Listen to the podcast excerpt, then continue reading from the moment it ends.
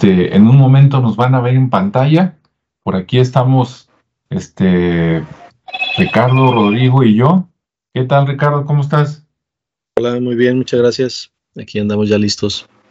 Eso. Rodrigo, ¿cómo estás? Bien, bien, gracias. Aquí. Pues no sé si muy listo, pero pues aquí estamos ya. Muy bien.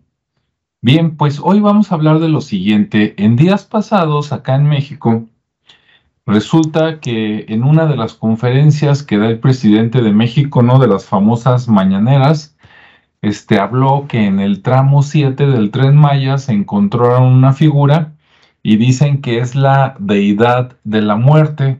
Y como la encontraron en Campeche, pues se supone que era zona maya. Digo se supone porque pues a mí no me consta, ¿verdad? y este, ¿y quién no, quién no les dice que en una de esas ahí escarbando se encuentran una cultura premaya y no nos damos cuenta? Bueno, esperemos que, que haya más información al respecto en los siguientes días o en los siguientes años. En este momento están viendo en pantalla lo que es la República Mexicana, arriba Estados Unidos, y, abajo, pues por ahí, este, Belice, Guatemala, ¿verdad? Este, Honduras, etcétera. Ahí donde está, donde dice Museo de la Naturaleza y, Arqueología de Calakmul, parece que es el punto más cercano de el lugar donde se encontraron esta pieza. Déjenme abrirle aquí poquito que el lugar se llama Conúas y es en Campeche. Entonces, Conúas dice que está cerca, que eso, hay un camino o, es, o hay un tramo que conecta Conúas con Calakmul. Entonces, Calakmul es más famoso, por si alguno lo ubica, pues es por ahí, por ahí cerca, ¿no? Entonces, es en esta zona de aquí. Me voy a acercar un poco más para que se den una idea del terreno. Ahí está todo, todo verde, ¿no? Digamos que es parte de la selva mexicana, por decirlo así, ¿no? Ahí estoy esperando que agarre definición un poquito esto, pero bueno, no, parece que está tan tupido que no, no se ve mucho, ¿no? Bueno, pero más o menos esa es la, la zona, ¿no? Ya nos damos una idea. Ahora, ¿qué se encontraron ahí? Bueno, por acá en la página del INA, el Instituto Nacional de, Antropología e Historia, ¿verdad? Que es así como lo, lo máximo en estudios antiguos de México. Ahí está, dice, en tramo 7 del tren Maya, el INA descubre escultura prehispánica de deidad de la muerte. Que por cierto, de mi parte, confieso, yo no sé, no explican por qué, por qué, o sea, cómo supieron que era la deidad de la muerte, ¿no? Yo ahí tengo muchas dudas, ahorita que les pase el micrófono aquí a mis compañeros, si ellos tienen más información de la cultura maya o de otra cultura, pues podríamos comparar. Miren, ahí está la figura y como ven, ¿qué estamos viendo? Bueno, para empezar está feo, ¿verdad? este, acá arriba termina en pico porque tiene, digamos, como la, entre comillas, deformación craneal en un momento lo vamos a ver de lado y ahí se va a apreciar más. Pero luego está muy interesante porque en la frente tiene como un cuarto, o como si fuera un cuerno que, que, que se lo quitaron con el serrucho, ¿no? Si ustedes vieron, este, si son fans de los cómics y ubican a Hellboy, ah, pues hagan de cuenta, ¿no? Ya ven que Hellboy se, se, este, se serrucha el cuerno para los para que los dos cuernos, nada más que él tiene dos, ¿no? Para que no, no se vea como chamuco y se vea más humano. Ah, bueno, pues aquí está como si le hubieran cortado un cuerno, o por lo menos es mi interpretación, ¿verdad? Aquí con mis compañeros, luego, luego me corrigen. Luego tiene unas orejas chiquitas, tipo Chuck Moll, pero más, más chiquitas. Tienen unos ojos, como ven, circulares, los dos. Después tienen una nariz, que esa nariz sí se ve pues, muy, muy humana.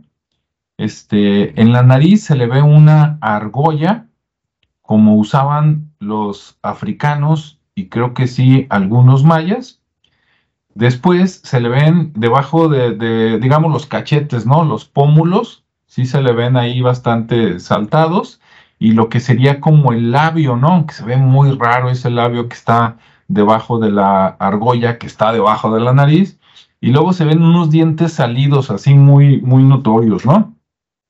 que hasta me recordaron un compañero de la secundaria que tenía los dientes así, ya después se los arregló cuando fue al, al dentista, ¿no? Pero llamaba mucho la atención porque aunque tuviera la boca cerrada, este, pues los dientes estaban así como de fuera.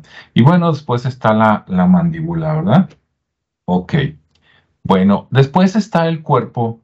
Eh, esta de aquí, espero que se vea el cursor, es una rodilla, luego está la otra. Es, es una persona que está sentada, ¿no? Lo raro es que esto que está ahí en el centro, no alcanzo a distinguir qué es, pero tiene una forma muy extraña y está salido, ¿sí? Si este fuera un programa este, pornográfico o estuviéramos hablando de sexualidad, pues diríamos, ¿por qué no, verdad? No, que Dios de la muerte es el Dios de la fertilidad, ¿no? Vea usted nada más el tamaño del tambache, pero no, o será una cola, está muy raro, ¿no? Bueno, aquí no se, no se aprecia este más. Y me voy a ir por acá muy rápido a donde lo describen. Ah, dice, es una figura con rasgos descarnados, que también no sé de dónde sacan eso, no lo explican. ¿Será porque nada más le vieron color rojo? Eso me deja muchas dudas. Y dice que lo vinculan con la deidad de la muerte, no sé por qué. Y este y que lo encontraron con otros pedazos de cerámica, ¿no? Este, ¿qué más dice? Dice, de acuerdo a los análisis, se trata de una escultura antropomorfa. Este, tiene 25 centímetros de altura. Dice, tiene modificación craneal, o sea, el cráneo hacia arriba, tipo tabular erecta. Porta una nariguera, estamos de acuerdo. Dice, un antifaz en el cráneo. No sé de dónde lo ven, pero bueno, ellos lo tuvieron en las manos. Dice, además cuenta con restos de pigmentos en color rojo. Sí, sí se notan y la antigüedad es del 200 al 600 después de Cristo. Aunque por ahí, si ustedes ven más abajo, los invito, ¿verdad?, a ir por ahí, Alina, dicen se le calcula, o sea, todavía no está bien fechado. ¿Ok? Bueno. Y por acá tenemos en un medio que se llama Mega News. Ahí están unas fotos que nos dan mejor una idea porque lo están sujetando en la mano de la figura.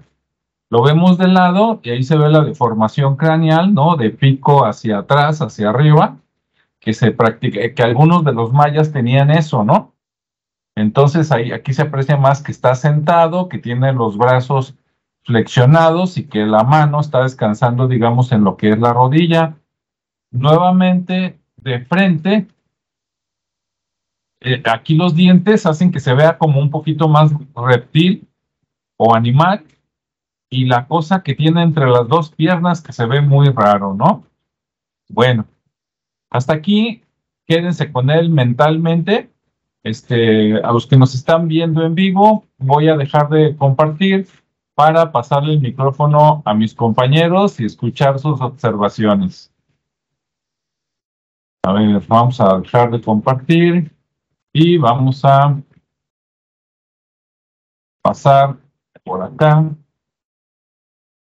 Ahora sí, pues, ¿cómo ves, Ricardo? ¿Tú qué opinas? Pues bueno, digamos que es una figura, eh, pues sí, con rasgos, como tú dices, muy, muy extraños, pero que ninguna, bueno, yo no, yo no le veo por lo menos algún rasgo que identifique a la muerte, salvo ahí la forma esquelética, por así decirlo, de las cuencas de los ojos.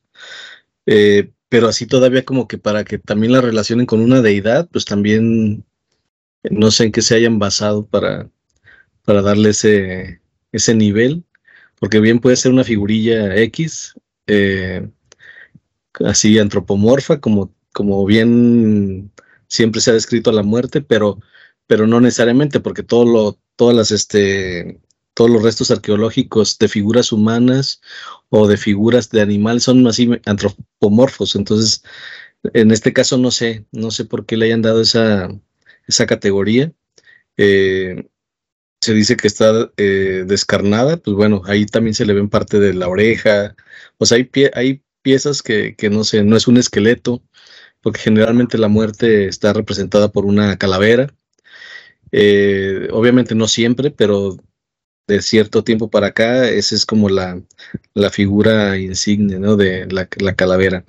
Entonces, pues bueno, es una figura que encontraron, habrá que, que estudiarla, habrá que ver qué más, qué más información tienen o por qué le dieron esa categorización de deidad.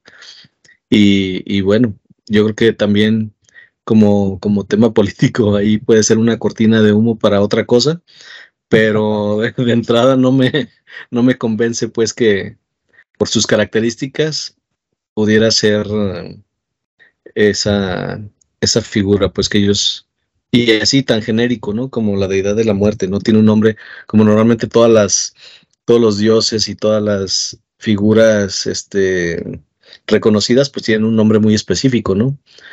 Entonces, en este caso, pues sí, se, se genera ahí esa, para mí, pues es como algo no muy claro, que simplemente por darle un, un simbolismo, este, porque pues México es, se caracteriza por, por la, digamos que por abrazar a la muerte, ¿no? Por entenderla, por, por gustarle, por festejarla.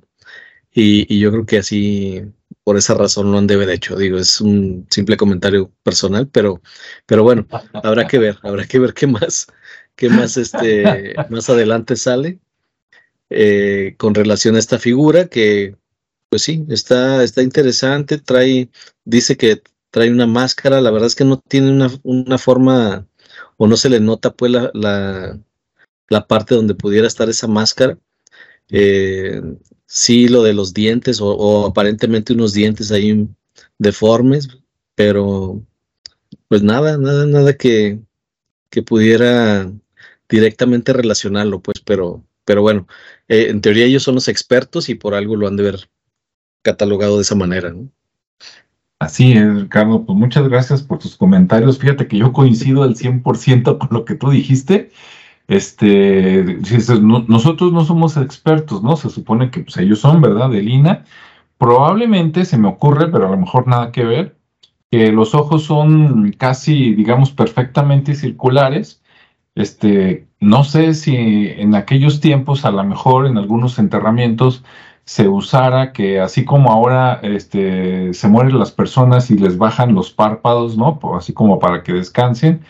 Este, antes, si les pondrían unos, digamos, como discos de obsidiana en los ojos, más o menos como, como ritual, podría ser, y que dijeran que por eso, pero por lo demás lo ignoro, ¿no? Por lo demás sí me salen muchas dudas porque ya en, en los mexicas, sí, ellos cuando representan a la muerte, pues ponen una calavera muy parecida a la Catrina, ¿no?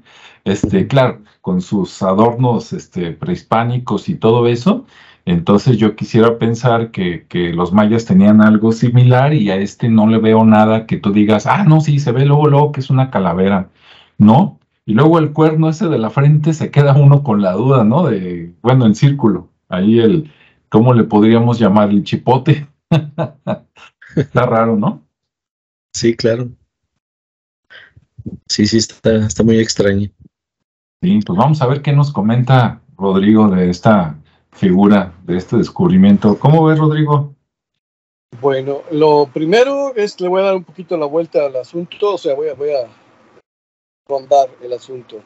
Eh, si recordamos, eh, aunque se dice que la colonización, la población de América viene del norte hacia el sur, eh, la cultura maya surgió por ahí en América Central, en, lugares propicios, donde había una vegetación exuberante, donde había calor, donde había alimentación, donde había todo. Y conforme fue pasando el tiempo, eh, fue emigrando principalmente hacia el norte.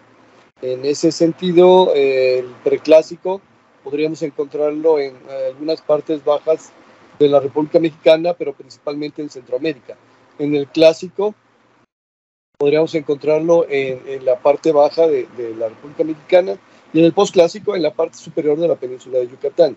Bien, eh, en ese sentido había dos grandes centros eh, ceremoniales, eh, dos grandes dominios importantes este, en esa zona para la cultura maya, o sea, eran dos reinos porque eran ciudades-estado al estilo de los griegos, o sea, cada ciudad era su propio su propio rey, su propio esquema, su propio sistema, y una de ellas era Calakmul. Bien, Calakmul para mí es una, una tarea pendiente, no he ido, está en una zona donde no es tan, ni tan fácil llegar, ni es tan turístico, así que de repente no está tan fácil este, llegar a hospedarse, nada por el estilo. Pero bueno, la, la, ciudad que tenía enfrente se le considera la ciudad más importante de, de la, del periodo clásico, que sería Tikal, que está en Guatemala.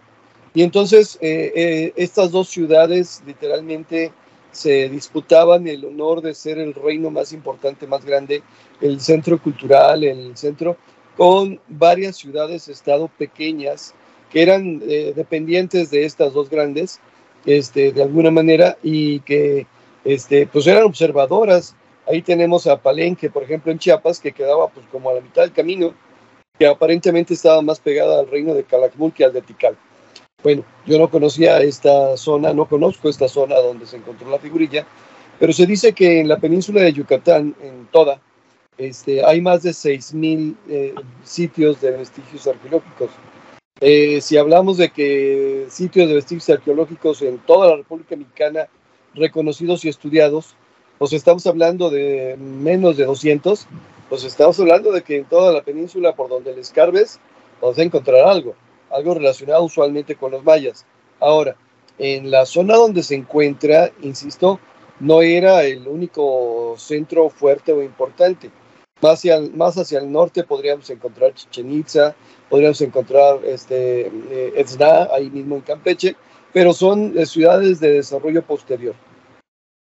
Bien, una vez puesto el contexto de dónde la encontraron, quiero mencionar que, por ejemplo, para los este, pobladores de América en general, digo, tanto mayas como mexicas, como eh, olmecas, como zapotecas, ellos también manejaban una especie de rosa de los vientos.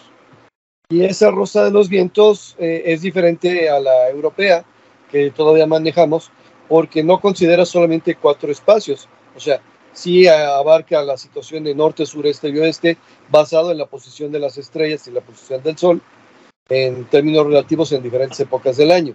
Pero ellos decían, a ver, existe el norte, existe el sur, existe el este, existe el oeste, con otros nombres y otras este, características, pero existe donde estoy parado yo. Entonces ya tenemos un quinto punto desde el cual podemos enfocarnos. Pero su concepción del mundo, dado que eran observadores de las estrellas, es tridimensional. Así que no solamente existe norte, sur, este y oeste y donde estoy parado, también existe hacia abajo, que es donde encontraban el inframundo, y hacia arriba donde encontraban el lugar de los dioses. En otras palabras, en vez de tener cuatro puntos, tenemos cinco, seis, siete puntos cardinales sobre los cuales podemos trabajar. Y la representación eh, de esta, eh, ¿cómo se llama? Representación geométrica es la ceiba. La ceiba como árbol sagrado, en el cual decían las raíces están en el inframundo ¿sí? El tronco, que es donde están los humanos, es básicamente donde se desarrolla la vida y las ramas más altas se encuentran en la zona donde están los dioses. Bueno, luego de todo este rodeo, ¿a qué va la situación? A que dentro de la concepción humana que tenían en, en las culturas originarias, no nada más los mayas, pero las culturas originarias, se consideraba el paso por la muerte. Y a la hora de que representas este, a la muerte, representas lo desconocido y representas la dualidad eh, desde la cual se manifiesta básicamente toda la existencia. Si bien, por ejemplo, hemos heredado una cultura que habla de que Dios solamente es uno, para la manifestación de, esa, de, de ese Dios hace falta la dualidad. Y por eso de repente la naturaleza nos muestra estas dualidades este, tan marcadas, significativas el día y la noche, el, norte y el sur, el este y oeste, como una dualidad diferente a la del norte y el sur, este, la, la situación de, de eh, la primavera y, y, el otoño, el verano y el invierno, o sea, vienen en pares, por así decirlo, ¿no? Y bueno, si de alguna manera se le hace reverencia a la primavera como la dadora de vida, eh, se le tiene que hacer reverencia al otoño como la manera donde la vida se está desprendiendo y al invierno donde la vida ha dejado de existir. Por lo menos en el plano donde nos encontramos. Y ahí tendríamos que pasar a ver qué tipo de vida se llevó y qué, cuáles son las consecuencias de, la, de, de esa vida que se, se, llevó a cabo para poder determinar si eh, la persona está en el inframundo o eh, literalmente fue elevado al, al cielo, al, al, lugar de los dioses. Bueno, la cuestión es que si de todos modos se van a representar diferentes deidades en base a diferentes manifestaciones de las fuerzas de la naturaleza y de la vida, no tendría caso, eh, em, ¿cómo se dice?, especificar una deidad a la que no haya alguien a la que le rindiera tributo. A ver, me voy a inventar un dios nuevo. Este, aquí enfrente de mí tengo una llave, voy a decir que es el dios de las llaves. ¿Y qué caso tendría tener un dios de las llaves si no puedo ofrecerle algo, pedirle algo y para conseguir ese algo hacerle un sacrificio? ¿Sí? Entonces, bueno, la, muerte era una deidad, era una representación de un señorío, de un espacio donde había un dirigente y ese dirigente tenía la capacidad de eh, ¿cómo se llama? conceder favores a quienes quisieran o a quienes se ganaran ese favor. Y en ese punto tenemos a las deidades de la muerte como los encargados de conceder esos favores a las personas que les fueran fieles, por decirlo de alguna manera, que les rindieran tributo y que lo merecieran. Entonces, bueno, eh, se supone que los vestigios arqueológicos más antiguos que se conocen en el mundo datan de hace 60 mil años y parecen, bueno, son tumbas enterradas. Serían versiones muy grandes de lo que conocemos como tumbas de tiro, pues, de acá, de esta zona del país. Este, y esas están por allá, por África. La cuestión en este caso es que eh, a la hora de encontrar una deidad de la muerte, y como dicen ustedes, no tenemos ninguna evidencia que apoye que esto corresponde a una deidad, de la muerte o a un muerto o algo por el estilo, debemos pensar que, debe, que debía haberse encontrado en una tumba o en un altar o en una representación pictórica del inframundo. De ahí podríamos deducirlo. Pero como no tenemos esa muestra y esa evidencia porque no la han mostrado, pues estoy igual que ustedes, así como, pues, ¿de dónde lo sacan? Ahora, esa representación de la, de la calavera con orejas, eh, algunas de las representaciones de las almas en el Mictlán, utilizado por las tribus nahuas, específicamente por los mexicas, eh, sí se representaban así. Ahora, Dentro de las representaciones de, la deidad de la muerte, también se representaban ciertos puntos específicos del cuerpo humano desde los cuales se podía eh, trascender o una parte de la, de la, trascendencia hacia la vida siguiente tenía que ver. Uno de ellos se, encontraba prácticamente en la cabeza y esta eh, eh, básicamente era la que se desprendía en el momento de la separación del cuerpo. Otro de ellos, de otra línea de energía, por decirlo de alguna manera, o otra representación anímica de, de, esta fuerza vital, se desprendía del corazón. Y esta, esta energía del corazón era la que era capaz de ser proyectada fuera del cuerpo sin morirse. Y hay una línea de energía tercera que se proyectaba a partir del hígado como la, la, dadora de los jugos necesarios para la vida propiamente dicho.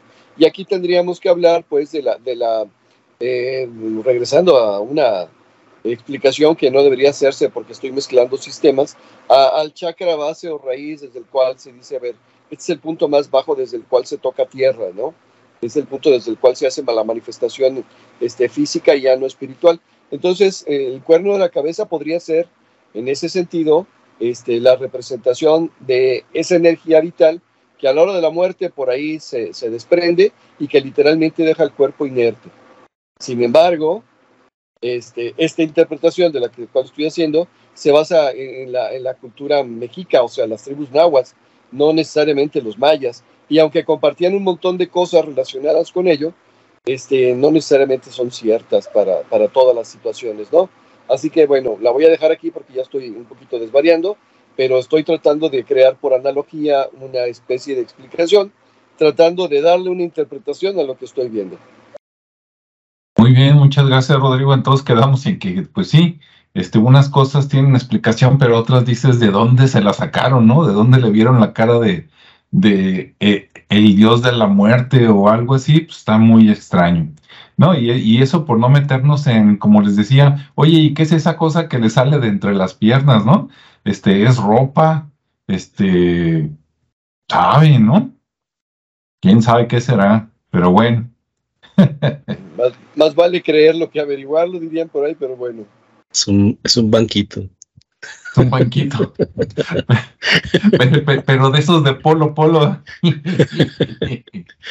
sí, como una montura de caballo, algo así. Sí, de hecho podría ser algo de la tela, pero está medio raro porque sale, eh, o sea, es algo que está pequeño y conforme avanza se va haciendo más grande, ¿no? Acaba ahí como, como, como zarpa de quién sabe qué animal o quién sabe qué cosa ahí. Parece que tiene cara de, ¿cómo se llaman estos animales que te chupan la, sangre cuando te metes a un río? Ah, sanguijuela. Así medio, medio extraño. Bueno. Yo pensé que ibas a decir político, pero bueno, está bien. ¿Verdad? Sí, bueno, antes de, continuar, este, por aquí está conectado Obi-Wan Kentucky, ¿sí? No lo leí mal, ya ven que hay un Obi-Wan Kenobi de Star Wars, seguramente pues, es su pariente, ¿verdad? Entonces, saludos a Obi-Wan Kentucky, supongo que desde Kentucky en Estados Unidos, dice que le encanta el podcast y, él dice que es la panza. Ah, caray, pues si es la panza, la tiene muy abajo, y muy pronunciada, pero bueno, en, la versión editada de este video, este, aquí voy a poner la, imagen para que la vean todos con más este, calma, este, y pues que nos den ideas, ¿no? ¿Qué es eso? ¿Es tela? Este, ¿Se le salió quién sabe qué cosa? O sabe, ¿no? Está medio extraño. A menos que nos salgan eso de que, ah, es que estaba descarnado y eso que, que se ve ahí, pues es toda la piel. Pero entonces tendría cara de calavera y huesos de, estaría todo huesudo, ¿no? Y, ah, sí, la piel está abajo. Y pues no, yo lo veo bastante repuestito, ¿no? Hasta cachetitos tiene. Entonces, pues está, está extraña la figura. Bueno, este, luego investigamos qué es eso que, que le sale por ahí.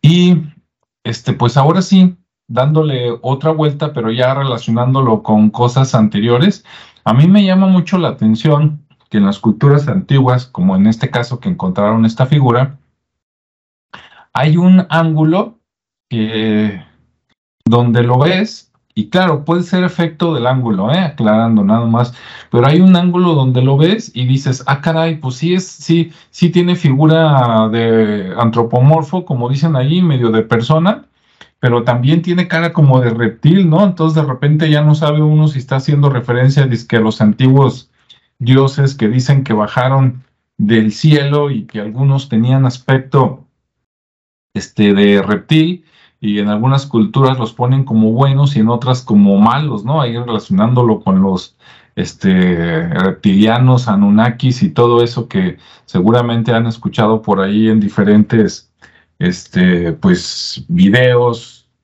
películas, etcétera, ¿no? De, ahí, ¿nos puedes comentar algo, Ricardo, o tienes otra aportación? sí, yo traigo otros datos, pero bueno. Ah, no, adelante. Digamos que por esa, haciendo alusión a esa referencia en la parte sumeria, donde, donde ya se origina también la parte de los reptilianos, traen esa deformación craneal.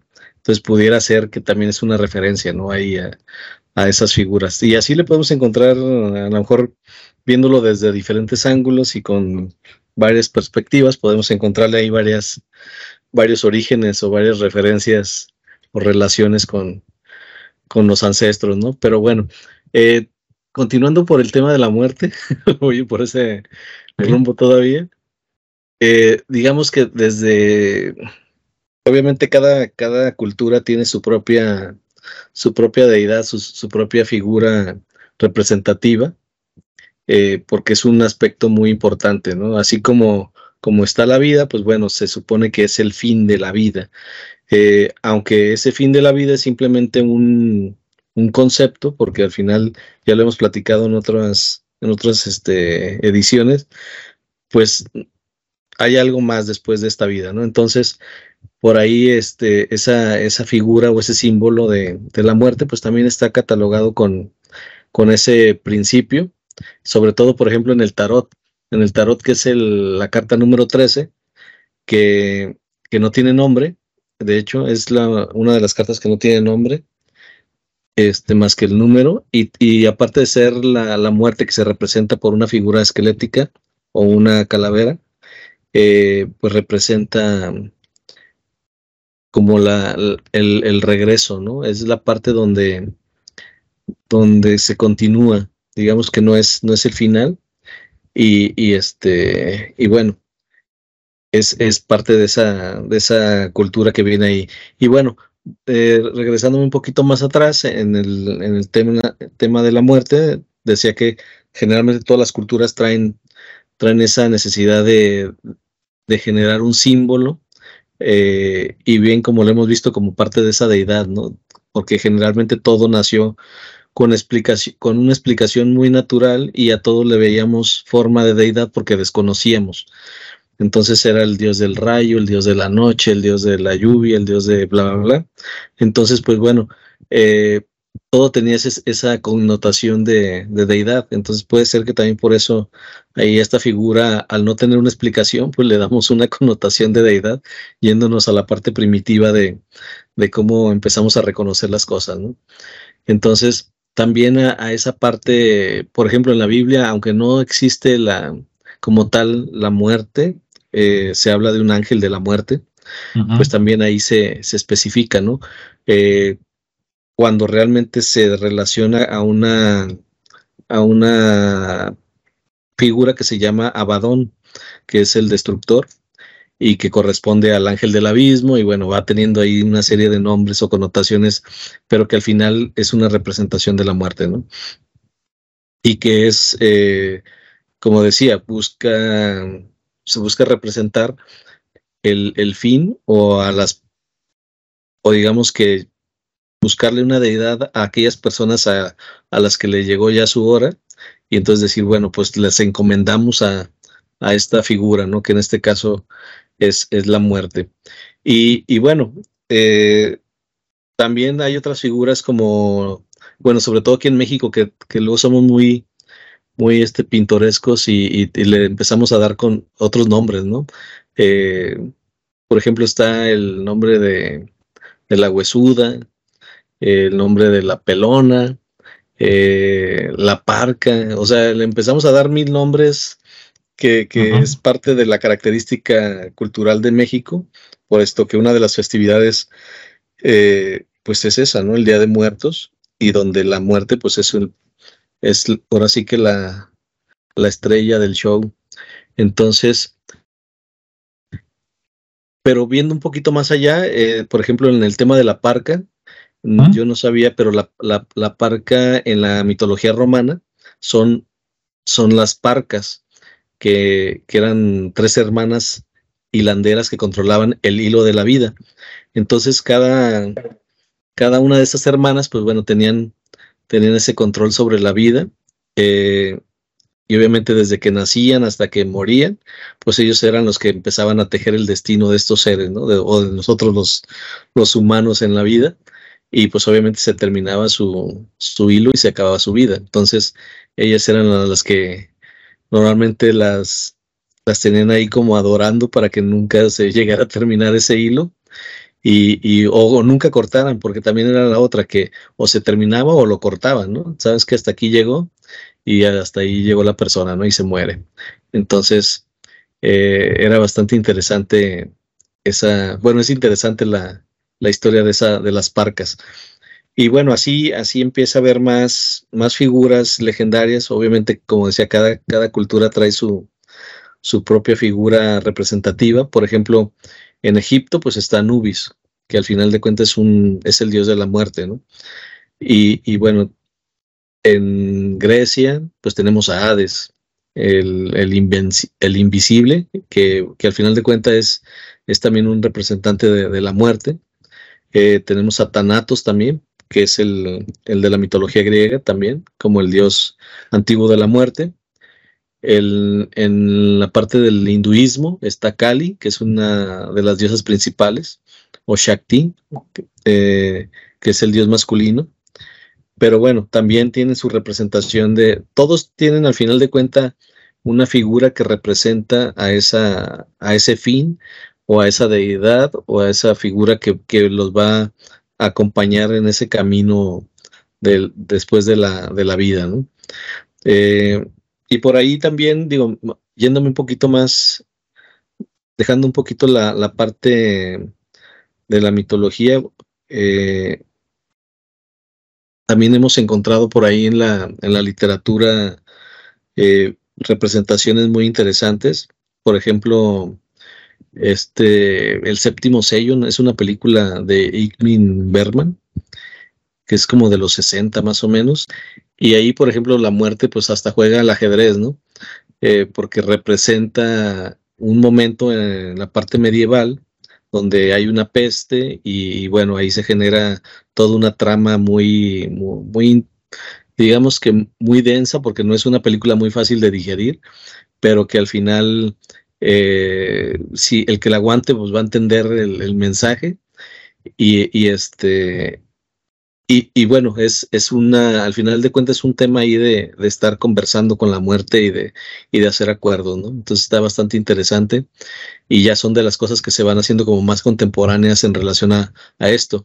Y, y, pues el clásico también mexicano de, de Macario, ¿no? Por ahí que también establece un vínculo con la muerte y que, y que dentro del imaginario, pues bueno, se hace. Obviamente esto es de un libro que también se llama así, pero que se hizo una película muy buena la cual también fue nominada a los premios de la Academia, y, que de alguna manera nos, nos dice ahí muy claramente el, poder que tiene, ¿no? El, tema de, hacer, este, de estar aliado con la muerte en el sentido de que pues es, es quien controla la vida y te dice hasta dónde llegaste, ¿no? Entonces, creo que por eso tiene, tiene una connotación de deidad y, y de que nos, nos interesa estar más bien con, e, con la muerte que con, que con alguna otra de las, de las edades que existan, porque pues finalmente es la que marca hasta cuándo, ¿no?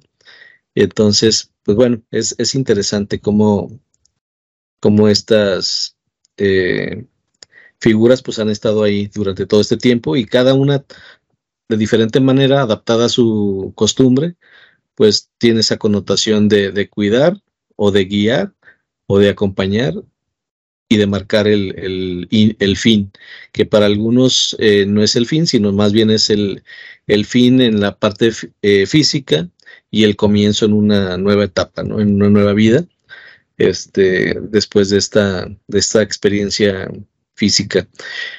Y, y, bueno, lo voy a dejar ahí para, para no generar más contexto sobre lo mismo, porque al, final de cuentas es, es una connotación muy, digamos que muy normal, muy natural y que nos da un sentido, así como tenemos un sentido a la vida y creemos en algo porque finalmente nos da una esperanza, pues también el, el, ver a la muerte no como algo negativo, sino como algo positivo, pues también nos da esa otra esperanza que cada año revivimos eh, en festividades, por ejemplo, aquí en México, ¿no? Y, y hay otra que es la, de las figuras que más contemporáneas, que es la Santa Muerte, que también por ahí pues se ha generado toda una cultura y, bueno, pues también se adora de una manera más, más específica, eh, porque tiene la figura de la, de la calavera, y este, y bueno, pues está su iglesia y todo, ya, ya es un movimiento muy, muy grande que se ha generado ahí, y, y bueno, pues también ahí le dan una, una veneración de esa, de esa manera para pues, que los cuide todo el tiempo, ¿no? De, de la muerte. Y pues bueno, por ahí dejo ese comentario hasta ahí. Ok, pues muy bien, Ricardo. Muchas gracias. Por acá, este, nos manda, este, nos mandó una cooperación, Obi-Wan Kentucky, nos manda dos dólares, dice que para que compremos un micrófono, con gusto. Ahora, si nos puedes decir, Obi-Wan, este, de los tres, cuando hablamos, ¿cuál es el que se escucha menos? Para tratar de, mejorar algo por acá técnicamente, ¿no? Porque a lo mejor es algo físico o es algo de software, pero con gusto este, lo recibimos. Y también nos comenta. hace, hace, hace rato que hablábamos de la cosa que le salía de entre las piernas ahí sentado a la figura. Este, sí, que si era, había dicho que la panza, que si era la cola, que si era otra cosa, dice, o a lo mejor es extraterrestre, esa es otra posibilidad, ¿no? Digo, relacionándolo con lo que decíamos de los reptilianos, este, pues sí, si es una combinación de hombre y reptil, pues a lo mejor es la cola, ¿no? Y es este así, o sea, sentado, este, y le sale la cola porque está larga. Ah, sí, es una, es una posibilidad.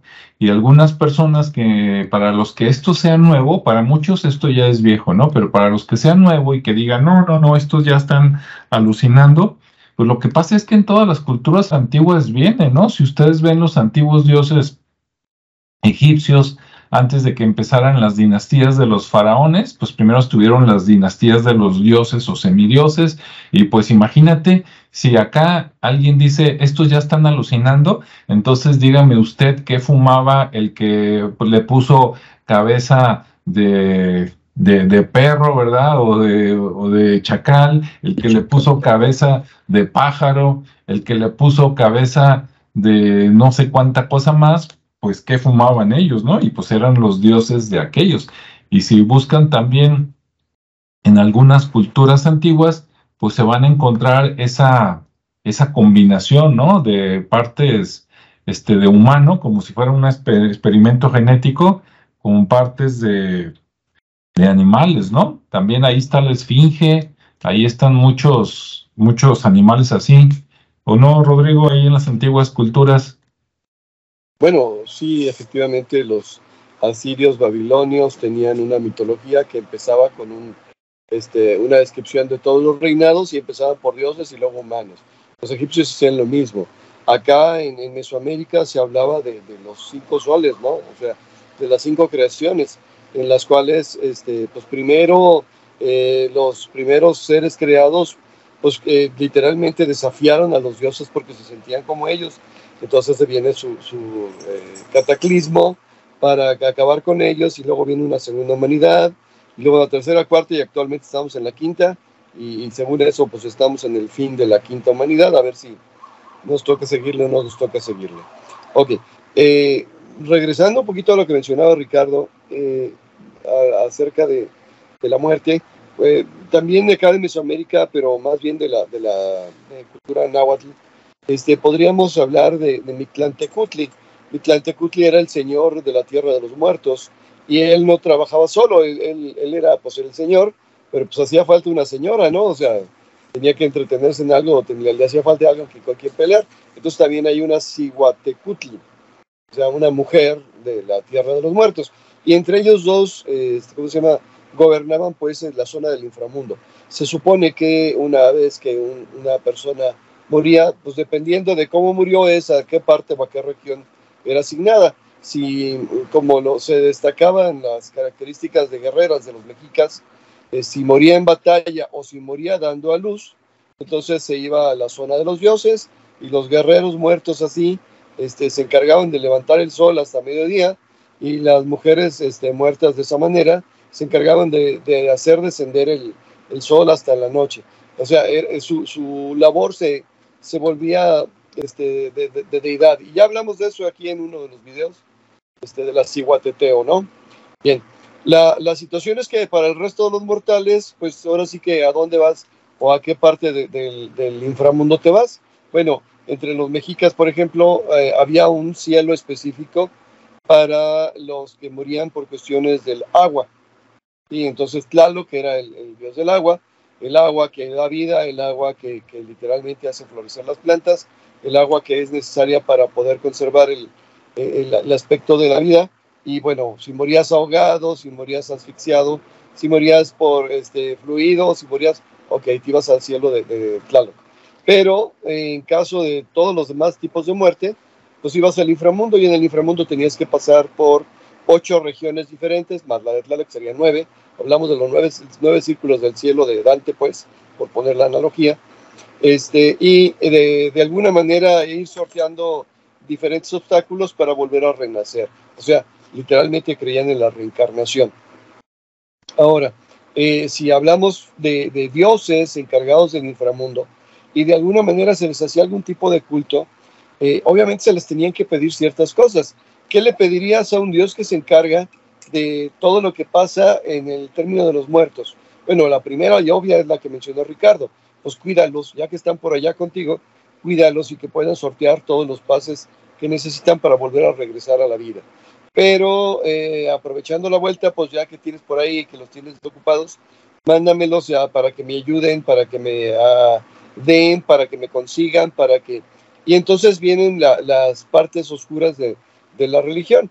En otras palabras, son religiones de equilibrio, donde no solamente existe el bien, también existe el mal.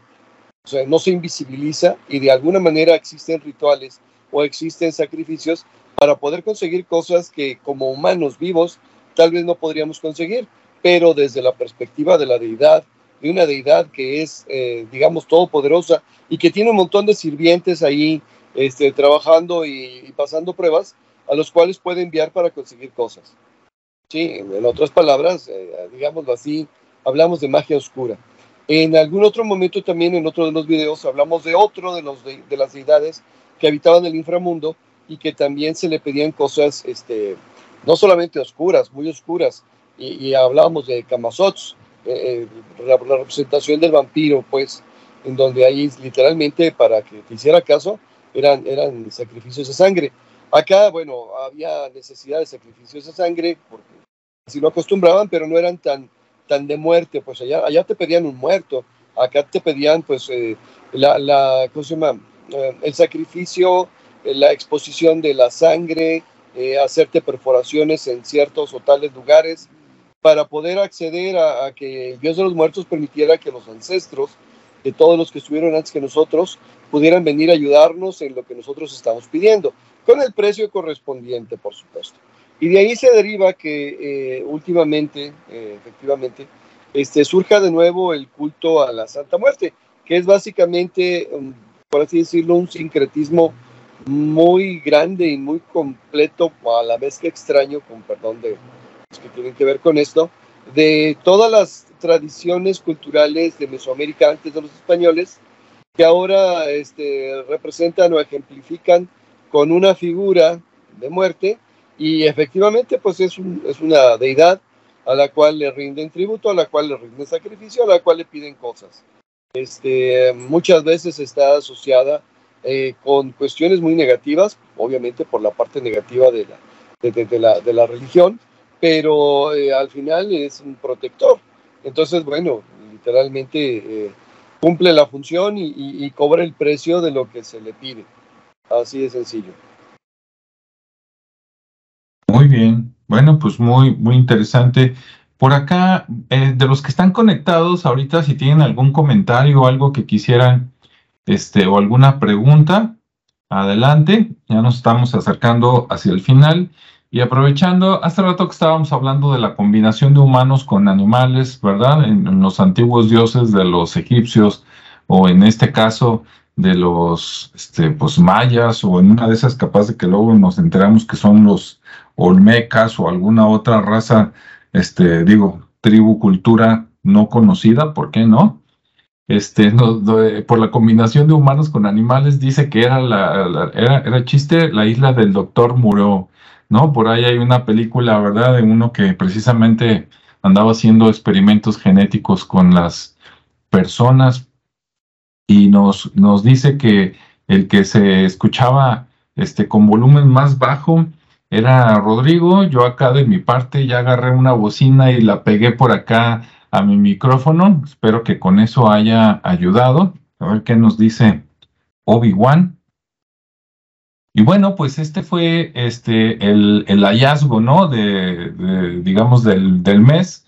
Han encontrado con el famoso tren Maya, ¿verdad? El proyecto de tren que va a conectar varios pueblos y varias ciudades del sur de México. Han encontrado varios lugares. Yo creo que cuando terminen el tren, nos van a salir con la novedad de que ahora tenemos más del doble de los sitios arqueológicos que teníamos allá en el sur, porque eh, si ustedes buscan, se meten al INA, INA, inah.gov.mx y le ponen ahí deidad de la muerte, este, les va a salir, es la segunda opción. Y si se agarran leyendo el informe que viene ahí, hasta los pueden descargar en PDF, son dos hojas. Este, mencionan tramo 5, tramo 6, tramo 7, y en cada uno de estos tramos donde encontraron menos cosas, dijeron que encontraron mil inmuebles. Inmuebles son casas, chozas, este, pirámides, para no entretenernos ahorita, ¿no? Basamentos, etcétera. Entonces, imagínate mil en cada uno de los tramos o más, ya son tres mil. De esos, de esos tres mil, pues seguramente están divididos en ciudades, entonces al rato, así como ahorita es famoso este Chichen Itza, Tikal, este Calakmul, etcétera, seguramente este, para el próximo año o en los siguientes tres años pues van a salir a la, a la luz, ¿no? Este, nombres nuevos de nuevas este, ciudades mayas con nuevos eh, atractivos para los turistas y más cosas que ver por ahí en los museos, ¿no? Muy bien. Bueno, pues si, si no salen preguntas, este, vamos a la última vuelta, ahora sí con la despedida. Ricardo, ¿alguna reflexión, consejo o tema similar? Muy bien. Pues bueno, ya para no redundar en, el tema de, la muerte, creo que quedó muy claro este, el significado. Por lo menos considero que, dimos una, una buena vuelta ahí a, lo que está alrededor de la representación y, que ya en las últimas, eh, digamos que ya en la parte más contemporánea eh, o actual, por lo menos en lo que yo conozco y, la gente alrededor que, ha sufrido algún tema relacionado con alguna pérdida que, que es eh, que tiene relación con la muerte, pues bueno, se convierte en una actividad mucho más, más meditativa, más de introspección. Eh, obviamente todos tenemos, como les decía, esa esperanza de que hay, más allá de esto haya algo mejor o que volvamos a empezar con este juego del, de los ciclos, pero finalmente es eso, ¿no? Encontrar un significado, no tenerle miedo a ese, a ese cambio, porque finalmente también es un proceso, es parte de la naturaleza, y, y estas figuras eh, que representan a este símbolo de la muerte o de la o del fin de la vida, pues bueno, finalmente tiene, tiene esa connotación positiva que es el, el trascender a, un plano superior. En ocasiones es inferior, pero generalmente eh, es, un, es un plano siguiente, es un escalón más a, este, a esta, digamos que al propósito que ya traemos, ¿no? que finalmente no tiene que, que ver con este aspecto físico, sino con un proyecto más de, de alma. Entonces, pues bueno, yo me quedaría con ese tema, ¿no? De, de, ser más introspectivo, más meditativo y, este, y no tenerle miedo a, esas, a ese tipo de figuras, sino más bien entender el simbolismo y, estar en paz. Ahora sí que disfrutar la vida mientras esté aquí y, e irnos en paz. Muy bien, muchas gracias. Rodrigo. Ah, bueno, yo nada más quisiera, eh, ¿cómo decirlo? Hacer una advertencia. Este, si bien es cierto que eh, originaria de estas tierras surgieron un montón de creencias, si bien es cierto que eh, hablar de dioses en el mundo es hablar de más de 6.000 representaciones de, de, ellos, este, siempre hay que leer las letras chiquitas antes de firmar un contrato. En otras palabras, este, mucho cuidado andar pidiendo cosas porque normalmente todo lo que se hace tiene una causa y consecuencia. Y entonces de repente eh, me he encontrado en la práctica clínica que hay gente que, tiene pendientes y que debe cosas y que ya no sabe ni cómo pagarlas. Entonces más vale no andar pidiendo cosas que no corresponden, trabajar por conseguir lo que cada quien le toca y luego este, evitarse conflictos con este tipo de este, situaciones. Es una advertencia un poquito ambigua, pero la verdad sí me ha tocado ver cosas raras. Muy bien. Bueno, pues muchas gracias, eh, Rodrigo, Ricardo, y a todos los que estuvieron por aquí viéndonos y escuchándonos. Mañana sale la versión editada, que es lo mismo, pero con imágenes. Y este, bueno, los que les gustan cosas de misterio y que tienen Netflix, ¿verdad? Y si no, pues este lo buscan en YouTube y de todas maneras buscando el que busque encuentra. Este, hay una película de Netflix que se llama Fenómenas. Este, no me gusta el nombre, ¿verdad? Pero este, Fenómenas, que es la, la, una de las pedacitos de historia del grupo EPTA, que es un grupo de eh, eh, estas palabras no reflejan lo que hace el grupo porque hacen más, pero para que nos entendamos, es un grupo de cazafantasmas, ¿verdad? En España, donde se llama EPTA porque eran siete personas, tres mujeres y cuatro hombres. Entonces la película de Fenómenas, que es película, no es serie, por ahí la pueden ver en Netflix. Y la traigo ahorita a la mente como recomendación porque en esta semana de las tres mujeres que salen ahí, este grupo creo que se, se creó como en los setentas, me da esa impresión. Este, pues de las tres mujeres principales, dos que tenían habilidades psíquicas y una que no, las dos que tenían habilidades psíquicas ya fallecieron, entonces queda la persona que no, que la, que era, digamos, la parte periodística y documental. Este, es una señora, creo que se apellida Soler, este, pero bueno, vean la película de Fenómenas, les va a gustar. Claro, como todo, a final de cuentas es película, ¿verdad? Y este, pues efectos y otras cosas están exageradas, dicho por la sobreviviente, la señora que les digo, viene entrevista, que ahorita tiene 85 años, y pues ahí para que tengan buen fin de semana, ¿no? pues este, gracias este, a Obi-Wan Kentucky y a todos los que estuvieron aquí conectados escuchando. Si tienen alguna sugerencia de algún tema, lo pueden hacer ahorita, este, lo que queda todavía de, chat. Y si no, después en la versión editada que pueden ver mañana, pueden hacer sus comentarios que ustedes gusten y con gusto nosotros lo recogemos y lo comentamos para la siguiente semana. ¿Ok? Dice, este, ¿cuándo cuentan historias de terror? Ok, lo ponemos en cuenta. Y de arqueólogos. Ok, anotado, no se diga más. Les vamos a dar la sorpresa en breve. Entonces, bueno, pues muchas gracias a todos. Este, que tengan buen día, buen fin de semana o inicio de semana. Y nos vemos y escuchamos en el siguiente espacio, ¿verdad? Hasta luego.